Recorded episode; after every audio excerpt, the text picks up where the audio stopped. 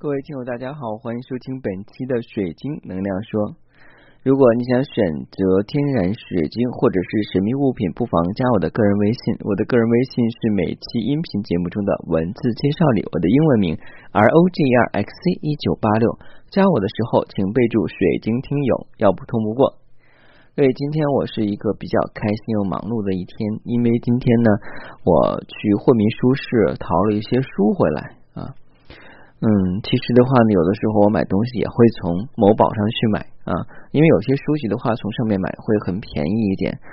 嗯，当然的话，只要你不考虑它是否是正的还是盗的呵呵。嗯，因为当时的话呢，我选了四本书，呃，四四本书的话呢，好像是三百多块钱。打完这五折之后的话呢，家里边又给我拿了十六张一个抵书券。我拿抵书券，然后抵了差不多九十块钱，折合下来的话，我才花了一百零二，所以我觉得很开心。因为如果是在某宝上买的话呢，即便是再便宜的话，也差不多要在一百五到一百六啊。我现在有两大嗜好，一个嗜好的话呢是购买各种能量的晶石，另外嗜好的话呢就是买书。其实小的时候的话呢是最讨厌读书的，有的时候家人说你多读点书。你们小的时候有没有被家人逼去读书啊？我想，我们如果是同龄人的话呢，可能都会有这样的经历。但是现在小孩儿啊，他如果有时间读书的话，该是很开心的啊。前提是他没有那些奥数班、舞蹈班、音乐班、美术班，呃，什么跆拳道班、小提琴班、钢琴班啊。所以那个时候，我觉得八零年的呃八零后或七零后的这些孩子，虽然生活的物质条件不太好，但是相对来说，他们的童年还是比较美好的。啊，当然的话呢，每个人的境遇都不一样。只不过的话呢，我们经历过之后才发现啊，我们都在成长啊。我们现在的子女的话呢，也是在成长。不过他们可能是人手一个 iPad，或者说是一个呃手机，然后的话在学习啊。不管怎么样的话呢，只要学到的东西为自己所用，能够服务大家，那这些东西的话呢，就是好的知识啊。今天跟大家要分享的这个晶石的话呢，其实是很奇怪的。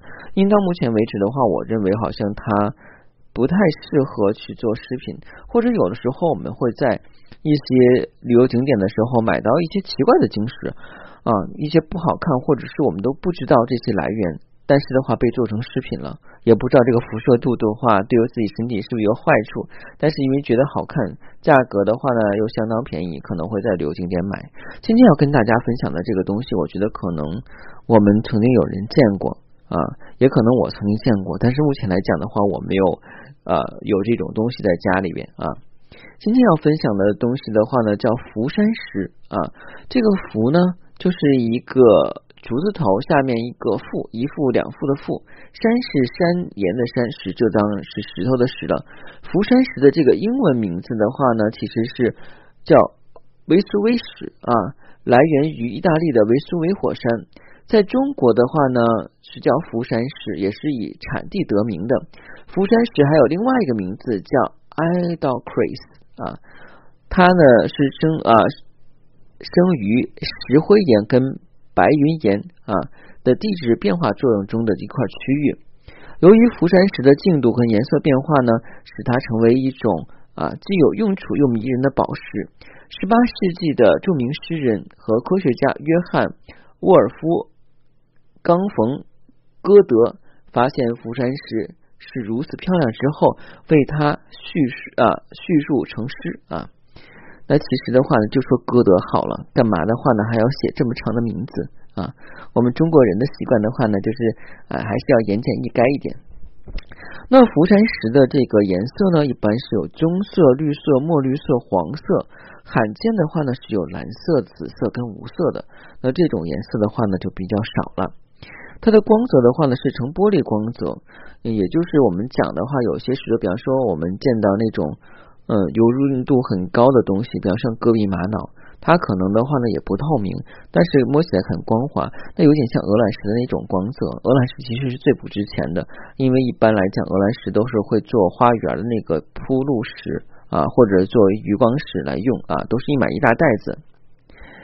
嗯，关于这个福山石的硬度啊是六到七，所以硬度的话还 OK。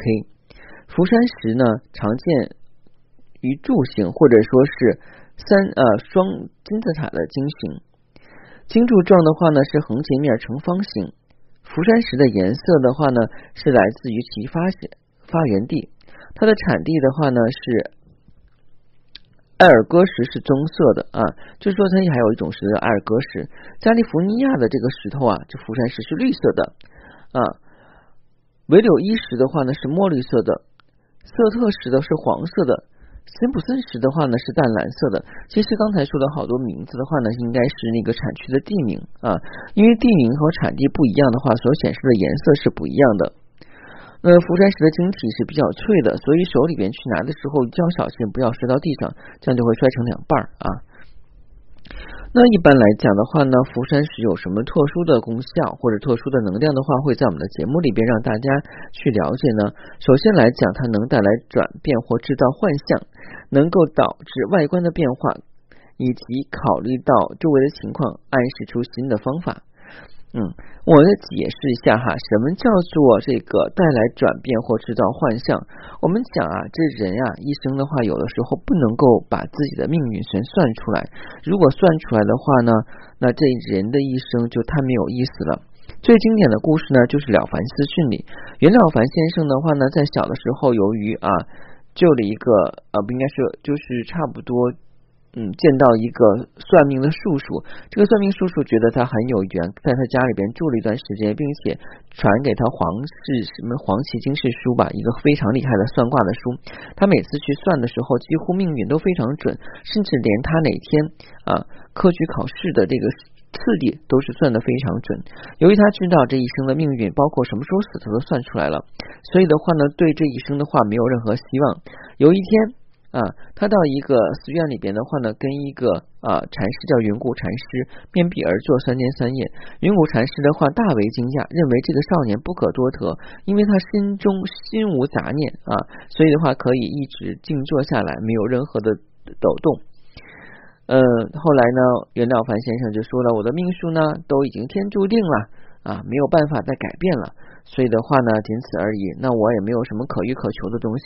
云母禅师听后哈哈大笑，告诉人啊，告诉他，人间的命数啊是这样的，天命的话是你上辈子带来的，但是我们的人命的话是可以改变的，当然是要付出极大努力。后来袁了凡先生听过云母禅师话之后呢，经常的话去行善事，之后他的命运改变了，本来是要这个。呃，命运多多舛，然后还有就是他的寿命不长，没有子嗣。但是经过他的努力之后的话呢，他的子嗣也非常多，而且都成了达官显贵啊。这个故事的话呢，我们在百度上、百科还有一些某宝上的话，可以找到有相关的书籍。这是为什么的话呢？去讲这个，我们讲哈，人这一生的话呢，由于不知道未来是怎么样发展的，反而的话会对未来有所憧憬。啊，这样的话呢，会让我们产生很多幻想。比方说，有没有人做过白日梦，想着自己中过两千万或者是两个亿的彩票？我跟大家说一下，就是前前二十天，呃，我们那个小区的话呢是二号楼，二号楼里有一个人中了两千万彩票，我们是三号楼，然后所有的人的话都在猜测二号楼这个人是谁，然后都很羡慕他啊，一脸的那种羡慕的样子啊。所以我就觉得很有意思啊，嗯，虽然跟大家没有关系，但是觉得好像就在一栋楼上竟然能够中了两千万，所以就觉得啊，这个好事可能有一天会轮到自己身上，这就是我们知道的幻象。那人要不要有幻象啊？这个幻象的话呢，也是要有的，因为你有幻象，有了想法以后才能去做。我们经常说一句话，就是没有做不到，就怕想不到。因为你要想到以后的话就能做到，我们可以去试想一下。我记得小的时候，我们去看一些科幻电影，什么这个可以在天上飞的汽车呀，还有可视电话呀。在八十年代的时候，可能只有在卡通片里边，或者说是一些科幻片里面出现的。但现在我讲的话，我们每个人的话呢，用微信视频、用 QQ 视频都已经习以为常了，都觉得这是很正常的一事情。但是在八十年代的话，大家会觉得这就是神话一样啊。这就说明是什么呢？说明我们先是有想到了，慢慢的话才去着手做，然后才去实现。所以有的时候创造幻境是给我们带来一个新的契机，所以也就导致我们对一些事物的看法啊，会有所改变。那我们讲的话呢，它还有一种功能叫做能。导致外观的变化，外观的变化其实是我们对事物了解心境的变化。有的时候我们讲万物为心造，我们看这人不顺眼的话，都觉得处处的话他就真讨厌，无论是行无行住坐卧，怎么觉得很讨厌。但是实质我们再去分析，那个人本身没有问题，没有错，只是我们对他的看法。啊，或者说对他一些言行的话呢表示不满，或者是我们身上也有这类似言行，但是我们不愿去显露出来，但是那个人却显露出来了，我们就会很讨厌他。这个例子很多，比方说我们在一个旅行团，然后大家会吃桌餐嘛，吃桌餐的话里边肯定有好菜和赖菜，那大家也都可能和和气气的夹几筷子，那有的人的话就觉得哎那个菜好吃，那我就多夹几筷子，不停的夹，然后的话呢，别人会觉得。是没吃过东西嘛？啊，其实的话呢，有这种想法的人也是想，我想多加两筷子，但是平时让你多加，我不能多加，是不是这样？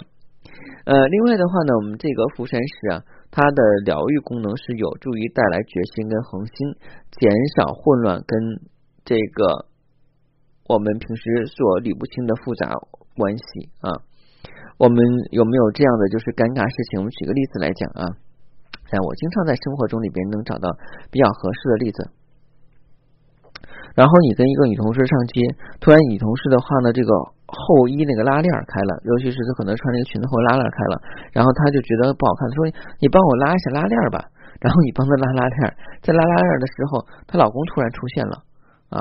弄得很尴尬啊！比方说你去那个女同事家做客，那女同事的话呢，可能一弯腰拉链开了啊，她觉得话那个裙子可能有点不舒服，她说你帮我拉拉拉链吧。本来是很小的事情，但是没想到正拉的时候，她老公开门进来了。你想这是多么尴尬的一件事情啊！然后的话呢，你想他肯定会不停的去解释，而且结结巴巴解释。嗯，但是越解释越解释不清楚啊。有时候我们讲清者自清哈，所以的话呢，这个福山石的话呢，可以让我们的一些关系的话呢带来明了。呃，关于福山石的使用方法的话，一般来讲的话，我们是要取一块福山石的，放到我们的这个心轮处啊，因为它这个颜色是绿的。如果是绿色，放在心轮处；如果是蓝色的话，放在喉轮处。啊，另外的话呢，你要是再有多余的话呢，要拿两块咖啡色的，是左手各拿一块。那躺在床上的话，做几次深呼吸，然后的话呢，把你麻烦的事情的话，在头脑里边过一遍。在过的过程中的话，福山石会牵引你的能量，慢慢的话呢，找到解决的办法。多重复几次就好了啊，大家可以去试一下。前提的话，你要找中三种不同颜色的福山石，咖色的两块。啊，绿色的一块，还有蓝色的，其实不太好找的话呢，应该就是我们说的是蓝色的不好找啊，因为它常见颜色是棕色还有绿色啊。那这个福山石的话呢，我今天是在这个网上去找了一个图片，因为我现实没有这个福山石的这个图片啊，因为好像这个福山石，我觉得好像不太适合做成饰品，长得也不太好看啊。当然也不能这么诋毁晶石，只是我个人的想法啊，我又陷入了一个个人主义。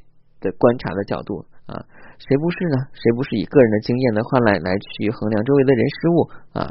但是的话呢，有的时候我们讲哈，要做一个博爱的人，要以大众眼光去看，这个很难啊。我们可以去慢慢努力，慢慢去学习。好了，今天的节目就到这儿。如果你想选购天然能量水晶或神秘物品，不妨加加我的个人微信。我的个人微信是每期音频节目中的文字介绍里我的英文名 L G R X C 一九八六。加我的时候，请备注“水晶听友”，要不通不过。